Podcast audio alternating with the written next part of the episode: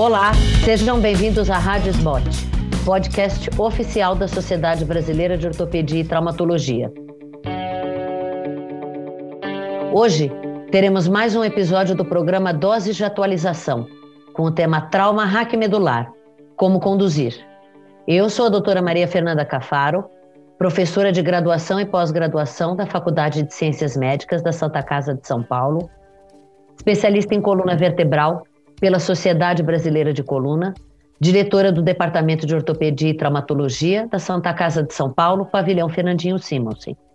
E irei conversar com o Dr. Bruno Brasil do Couto, médico ortopedista, especialista em coluna pela Santa Casa de São Paulo, membro titular da SBOT e da Sociedade Brasileira de Coluna, preceptor do Serviço de Residência Médica em Ortopedia e Traumatologia do Hospital Porto Dias, Universidade Estadual do Pará e com o Dr. André Flávio Freire Pereira, membro titular da Sociedade Brasileira de Coluna, membro titular da Sociedade Brasileira de Ortopedia e Traumatologia, médico assistente do grupo de coluna do Hospital Getúlio Vargas, Recife, Pernambuco.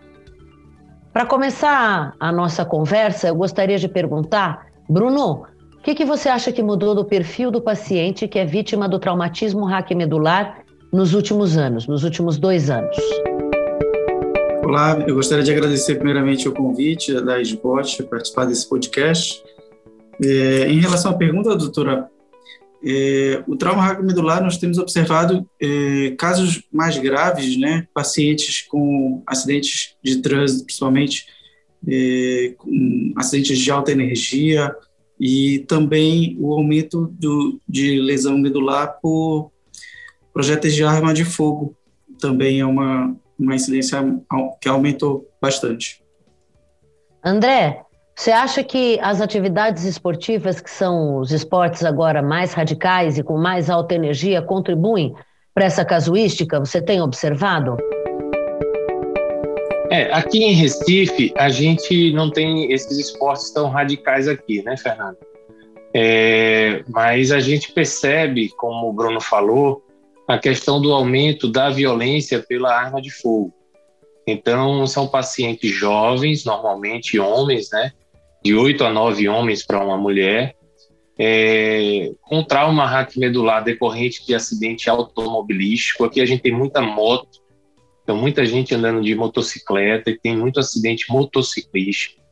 A gente é, vê agora mais mulheres dirigindo moto também, então isso acaba é, fazendo que aumente o número de mulheres também com trauma raquimedular, mas é muito comum a gente ter casos de trauma raquimedular aqui também, talvez seja a segunda maior causa nossa aqui, o trauma raquimedular pela arma de fogo. Alguns pacientes a gente é, é, acaba percebendo também em mergulho de, em águas rasas, né? Pessoal que gosta de passear de lancha e tal, e aí chega em determinado ponto, a lancha para e eles vão mergulhar e não veem que ali tem um banco de areia. E aí, quando mergulham, acabam batendo a, a cabeça e fazendo uma fratura cervical e evoluindo com trauma raquimedular. Então, é outra coisa que a gente também percebe muito aqui na nossa região. Vou fazer um comentário para vocês que nós observamos. Eu gostaria de saber a opinião dos dois. Infelizmente, como nós estamos no período da pandemia de Covid, e nós temos muitos idosos que estão em casa, nós temos o trauma doméstico do paciente que já tem uma espondilose na coluna, ou seja, um processo degenerativo, e desenvolve um trauma raquimedular em cima de uma área que já tinha uma compressão crônica. Vocês têm observado também a presença desses pacientes? E gostaria de saber primeiro do Bruno. Bruno, você conduz como trauma raquimedular semelhante ao trauma de alta energia do jovem? Sim, é, conduz, mas é, algum, algumas orientações a gente faz particularidade desses pacientes mais idosos, né, com o uso do corticoide, alguma coisa assim que a gente vai deve falar mais, mais na frente. É, temos observado é, realmente um número maior desses idosos chegando, né, com, com a pandemia, mas o, esse número não é um número tão expressivo, né, geralmente a fratura de fêmur, a fratura no quadril é mais comum nessa nessa faixa etária da população. André, E no Recife, mudou, mudou a presença do idoso hoje com trauma que acaba configurando um trauma hack medular é presente hoje no serviço de emergência? Sim, a gente tem os idosos chegando, é, idosos que já tinham artrose na coluna e acabam tendo é, um trauma por queda que apresenta uma hiperextensão na coluna cervical, acabam desenvolvendo a síndrome central da medula, que é a mais comum, incompleta nessa, nessa faixa etária. E aí a gente recebe esses pacientes, mas como o Bruno falou, é muito mais comum a presença de fraturas, né? Fratura do punho, fratura do colo do fêmur, mas não deixa de chegar, Fernanda, esses pacientes idosos com síndromes incompletas da coluna, da medula, desculpa, sendo a mais comum a síndrome central, é, por conta da, da artrose, né, da espondilose que eles já tinham antes. Muito bom. Bruno, o destaque do exame clínico, se você pudesse destacar os pontos mais importantes para o ortopedista, especialmente o ortopedista que não é especialista em coluna e que está no plantão, o que, que ele tem de destaque no exame clínico para ele suspeitar de um trauma hack medular? O exame clínico, é, o ideal é que você faça de crânio, é, de, da cabeça para as extremidades, né? E você vai descendo e observar a motricidade, a sensibilidade, a presença da sensibilidade. É, nesses pacientes com trauma hack medular, é, com, com lesão neurológica, pacientes, é importante é, observar principalmente esses pacientes que têm que estão inconscientes, né, tomar mais cuidado na, na mobilização desses pacientes, mas o, o, exame, o exame clínico ele é, também faz parte o reflexo bulbo cavernoso para avaliar se esse paciente está dentro de um choque medular, né, e se tem um prognóstico melhor dessa lesão neurológica. André, a partir do momento que eu faço a suspeita do trauma raquimedular, seja ele cervical ou da coluna toracolombar, uh, que, que você daria de destaque em relação aos exames de imagem? Como é que eu conduzo? Hoje em dia, do aparato de exames de imagem, o que, que eu devo solicitar de mais interessante para ser objetivo no meu diagnóstico?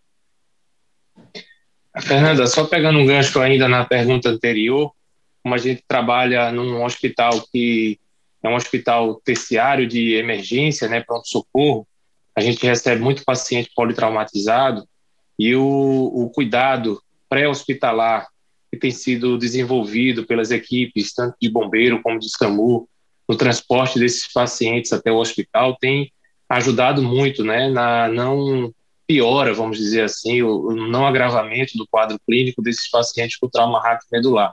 O uso da prancha, a estabilização da coluna cervical com colar cervical, as, as almofadas ali em torno da coluna cervical, tem ajudado bastante aí e já, já alertam né, ao ortopedista geral ou generalista, que não é especialista em coluna, a possibilidade do traumatismo medular. Então, isso aí já é um, um ponto forte aí no, no tratamento pré-hospitalar, vamos dizer assim, dos pacientes que sofreram trauma de alta energia, os acidentes automobilísticos. Paciente, agora focando um pouquinho mais na pergunta que você me fez, quando esse paciente ele chega ao hospital, a gente procura primeiro fazer uma radiografia, né, que seria o nosso primeiro teste aí é, de, de screening para a gente tentar dar uma, um, um, diagnóstico já de uma fratura ou de um, um desalinhamento da coluna. E depois desse raio-x, no nosso serviço, a gente tem a tomografia e a gente já consegue de, é, é, fazer uma tomografia para poder avaliar melhor aquela lesão. É, nem sempre a gente, a ressonância a gente não tem no nosso serviço, né? O paciente teria que ser novamente removido para fazer uma ressonância e a gente nem sempre tem como fazer ela naquele atendimento inicial. Mas eu acho que é importante a ressonância para a gente descartar algumas situações, como a hérnia traumática, com a presença da, da hemorragia é, dentro do canal medular, que teria um, um prognóstico um pouquinho mais reservado, né? A possibilidade da gente fazer a ressonância no, no primeiro dia e poder repetir essa ressonância cinco, seis dias depois para ver o que está acontecendo com a medula em relação à formação é, de, de, lesões é, císticas, é, de cicatriz é, glial ou alguma coisa desse tipo, eu acho que é importante. Então, assim, nós começamos com a radiografia e no nosso serviço a gente consegue evoluir dessa radiografia para uma tomografia do segmento a gente diagnosticou ali a fratura, o desalinhamento da coluna e alguns casos é, que o paciente tem uma, é, está hemodinamicamente estável e a gente consegue, a gente consegue transferir o paciente para fazer uma, uma ressonância o quanto antes e voltar para o nosso serviço já com a ressonância pronta, podendo a gente repetir depois de, de uma semana. Ok. Uh, Bruno, você acha que ainda tem espaço para as radiografias dinâmicas que nós realizávamos uh, anteriormente? hoje, de certa forma, substituídas pela segurança da ressonância magnética, mas o André apontou uma situação que é não ter a ressonância no momento para se fechar o diagnóstico. Há ainda espaço para as radiografias sob estresse ou radiografias dinâmicas? Que que você, qual seria a sua opinião? Durante a presença da tomografia e da ressonância, são exames que ajudam muito e eles praticamente excluem a necessidade da gente realizar é, essas radiografias dinâmicas. É, elas, nesse, nesse caso, na ausência da ressonância no ambiente e você ter a necessidade de ter um diagnóstico mais preciso, você pode até fazer na presença do médico, né, é, dentro da sala de raio-x, realizando os movimentos controlados para poder ter esse diagnóstico. Mas realmente a ressonância e a tomografia, principalmente a ressonância, veio para substituir isso e ela agrega um, um diagnóstico mais preciso e acho que é um exame que é essencial na sua realização no pré-operatório é, desses pacientes para poder ter uma indicação mais correta do que vai ser feito.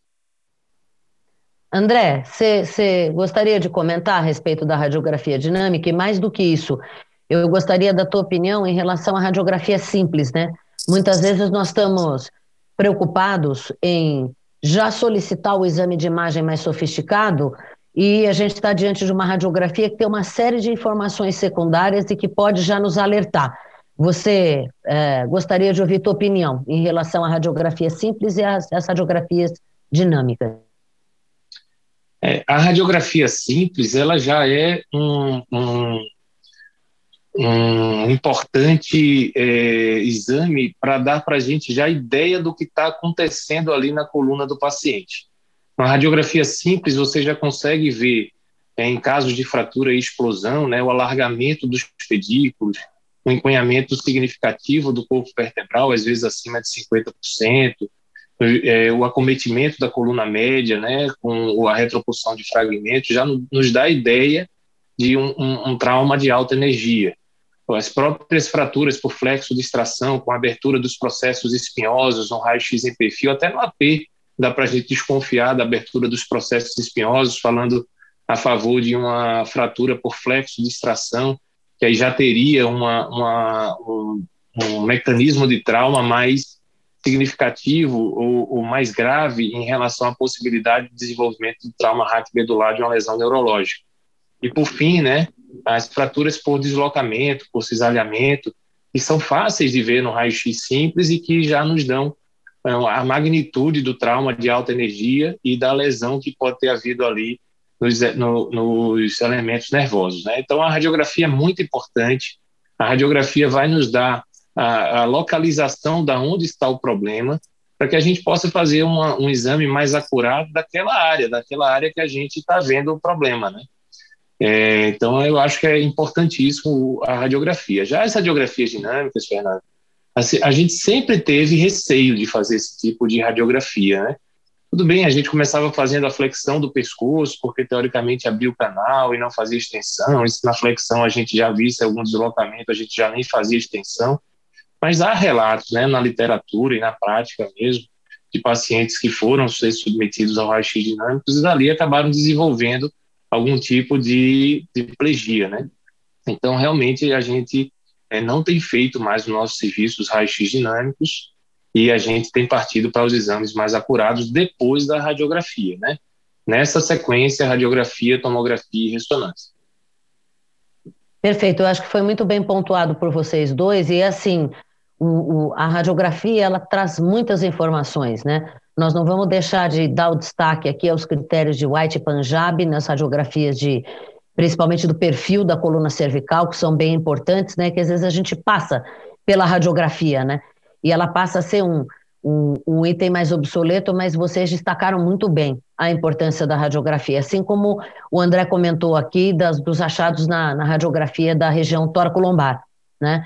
Agora, a radiografia dinâmica ela tem que ser um elemento de exclusiva exceção, e em alguns serviços até ela está proscrita, pelo fato de poder agregar mais lesão. Né? Então, na suspeita, manter a imobilização e procurar exames que são que têm uma acurácia maior e, e não impõem nenhum risco, né? ou maior risco ao paciente.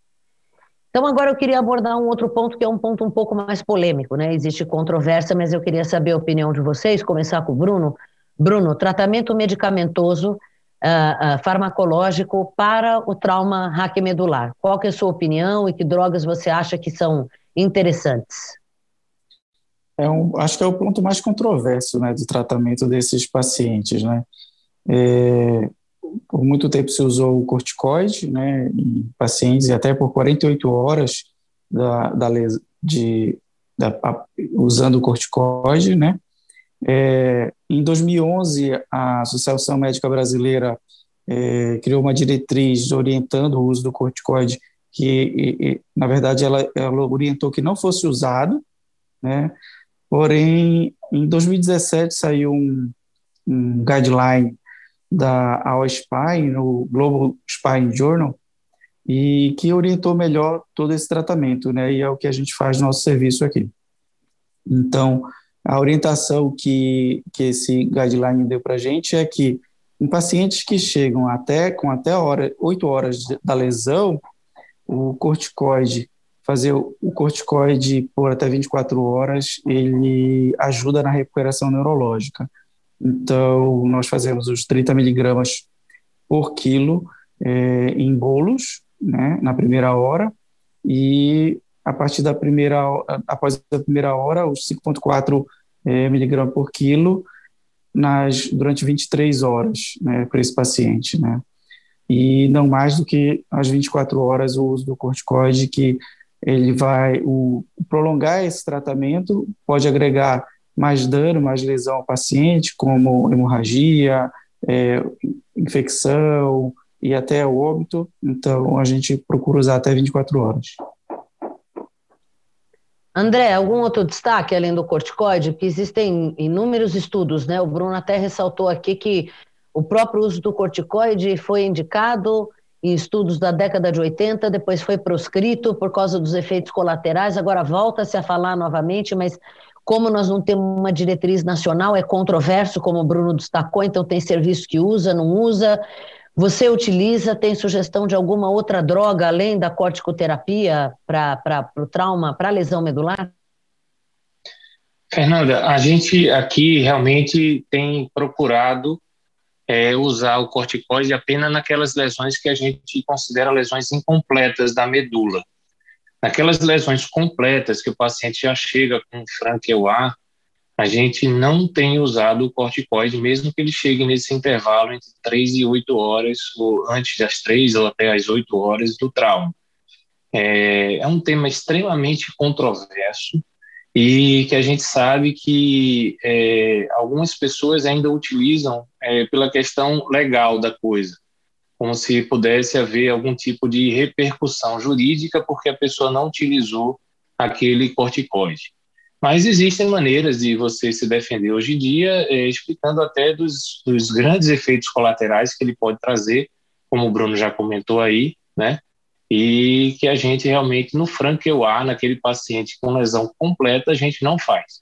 Se o paciente tem uma lesão incompleta da medula e chega nesse intervalo até 8 horas do trauma, a gente procura fazer nas doses que o Bruno aí bem comentou, até 24 horas do trauma, né? Não mais do que isso, respeitando a última orientação em relação ao uso do corticoide. Em relação a drogas novas, a gente também tem pouca é, experiência em utilizar esse tipo de drogas, né? Os gangliosídeos, né, o gangliosídeo GM, GM1, é, o, os bloqueadores do canal de, cá, de cálcio, né, é, outras drogas que, que já foram comentadas em revisões bibliográficas e tudo, não evoluíram do ponto de vista de ensaios clínicos para a gente utilizar, né? É, a gente é, tem muito cuidado com isso e principalmente quando a gente vai passar essa informação para o nosso paciente. A gente já teve alguns pacientes aqui que acabaram sendo submetidos a tratamentos com injeção de células de, de, de na, na medula, no local do trauma, e até pacientes com células tronco, e a gente acabou não vendo nenhuma, nenhum benefício nesses pacientes. Não foi feito aqui, claro, em Recife, foram pacientes que tiveram a oportunidade de viajar no intervalo é, propício para fazer esse tipo de, de tratamento, e a gente não viu melhoras nesse tipo de tratamento para esses pacientes. Pacientes que acabaram sendo operados aqui do trauma medular, ou da fratura, vamos dizer assim, e foram a outros centros para tentar fazer esses, essas infiltrações aí com células de Schwann, ou células tronco, ou células da bainha de mielina, e realmente não tiveram um, uma melhora daquele, daquele quadro neurológico. Eu acho que o grande destaque em relação à medicação, é, ao, ao, tratamento medicamentoso da lesão medular, né? Não, estamos falando do, da, da, estabilização da lesão óssea, que será o nosso próximo ponto. É, existe uma gama de estudos, mas nada realmente consegue a, trazer a comprovação ou aquilo que nós desejamos, que é a melhora clínica objetiva do quadro neurológico. Né? Você até citou, André, até uma série de trabalhos que foram realizados com, ah, vamos dizer, aplicação de células-tronco no local da lesão, é verificado depois na histologia que até há uma diferenciação celular, as células têm um aspecto microscópico semelhante à célula neuronal, mas não há função, né? Então, acho que ainda tem muito que evoluir em termos de medicamentos que possam trazer proteção, né, do ponto de vista bioquímico e promover a regeneração celular, que nós ainda não temos à disposição. Eu gostaria de ouvir agora a opinião de vocês em relação à estabilização da lesão vertebral, uma vez que vai contribuir para o tratamento da lesão medular. Uh, hoje em dia ainda há espaço para tração, por exemplo, com halo, no caso de uma, de uma fratura, de uma lesão, uma fratura luxação cervical. É preferível, se possível, indicar a fixação precoce. Bruno, o que, que você acha? Acho que quando a gente não tem a possibilidade de realizar o procedimento cirúrgico precocemente, né, que seria antes das primeiras 24 horas, a tração fun pode funcionar como um estabilizador e, e, estabilizador provisório, mas o ideal, o ideal é que você tenha as condições para realizar esse procedimento de estabilização e descompressão é, nas primeiras 24 horas, né? Há uma, há uma grande controvérsia também em relação a isso, se esse tempo ele tem alguma função, porque você pegar uma medula que é um tecido está fragilizado e você é, descomprimir, manipular, você não agregaria maior lesão a, essa, a esse tecido, mas o que se observa, o que se tem orientado é que a estabilização precoce, redução e a descompressão, elas vão favorecer um uma melhora neurológica e também a recuperação do paciente, né, a reabilitação tanto aguda do paciente, né, ele poder sentar, poder já iniciar o seu processo de reabilitação. André, na sua opinião, a fixação precoce, ela pode ou deve ser precedida de tração no caso das lesões cervicais? Fixar o quanto antes, ser mais agressivo em pacientes que têm necessidade de estabilização 360 graus porque são lesões graves. Então, é melhor fazer as duas abordagens no mesmo procedimento, é melhor tratar em etapas seriadas, em procedimentos diferentes. Quais são as suas considerações? Fernanda, primeiro falando em relação um pouquinho da tração, a tração a gente tinha aquela dificuldade, né, para colocar o halo, o halo soltava na enfermaria, rasgava a, a, a testa do paciente, o residente tinha que ficar do lado para ver aquela progressão dos pesos. Então, a gente realmente tem tentado fazer precocemente a, a descompressão e a estabilização. Obviamente que respeitando a, a questão hemodinâmica do paciente, né?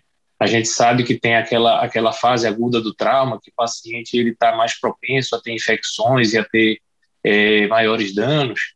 Então, a gente tem um pouco de, de, de paciência Mas, assim, a gente tenta nas primeiras 24, 48 horas, pelo menos, fazer aquela cirurgia de descompressão com a estabilização. Não necessariamente a cirurgia de, do, da artrodese dos 360 graus. Aquela via anterior para corpectomia do corpo lombar, do corpo torácico, para colocação de um cage cilíndrico ou de um enxerto ósseo, essa a gente deixa para quando o paciente se recuperar. Mas aquela primeira cirurgia para fazer a laminectomia, é, tirar aquele fragmento ósseo que está dentro do, do, canal vertebral, ou até através da ligamento taxia, você reduzir aquela parede posterior que, que se projeta dentro do canal vertebral, ou até aquela hernia de disco cervical, né, que aconteceu depois do trauma, você fazer a via anterior do paciente ali, tirar aquela hernia e já tentar fazer a redução naquela luxação unifacetária, ou até às vezes bifacetária pela via anterior, e a gente não vê grande problema em fazer isso, a gente tenta fazer isso o mais rápido possível para o paciente tentar se recuperar o mais rápido possível, não só do ponto de vista de tirar a lesão, como o Bruno falou, mas também da questão de reabilitação, e você poder sentar o paciente o mais rápido possível, poder submetê-lo à fisioterapia o mais rápido possível, diminuir as chances de escaras, pneumonias, atelectasias, todas essas coisas que advêm do traumatismo raquimedular.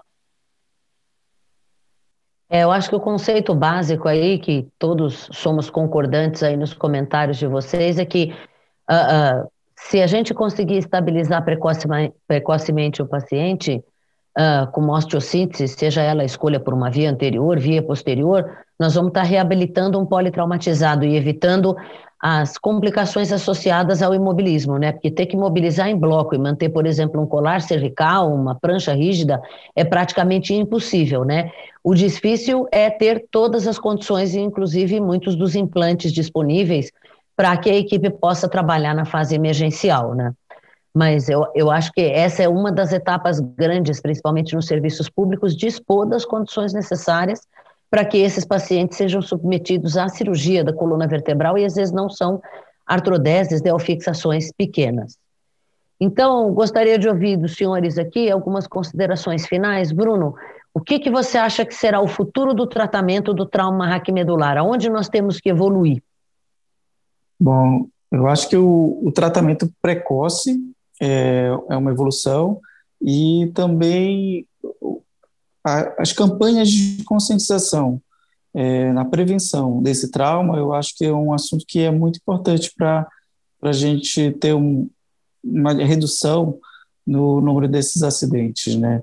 Então, hoje a gente sabendo que os acidentes de trânsito, os ferimentos por arma de fogo são as principais causas, né, a orientação de campanhas adequadas para para essas áreas, eu acho que é importante para redução do número de casos é, graves como a gente tem encontrado. E em relação ao tratamento, acho que a estabilização precoce, é, o tratamento nas primeiras 24 horas, onde tem aquela janela de, de oportunidade ideal para tratamento desse paciente e sua estabilização, eu acho que é o, o ideal para ter sucesso e uma boa recuperação neurológica.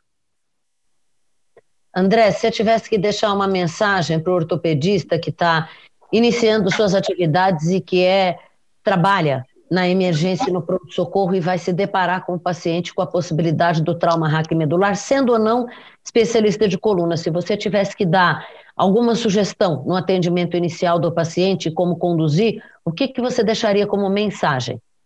Eu deixaria como mensagem de tentar se atualizar ao máximo né, em relação ao trauma raquimedular. Não é um, um assunto fácil, é, o ideal é que tenha um especialista de coluna perto para que possa ajudá-lo a conduzir o, o, caso, né? E concordo com o Bruno que o principal de tudo é a prevenção, é tentar evitar é o que a gente tem hoje para o traumatismo raquimedular de uma maneira geral.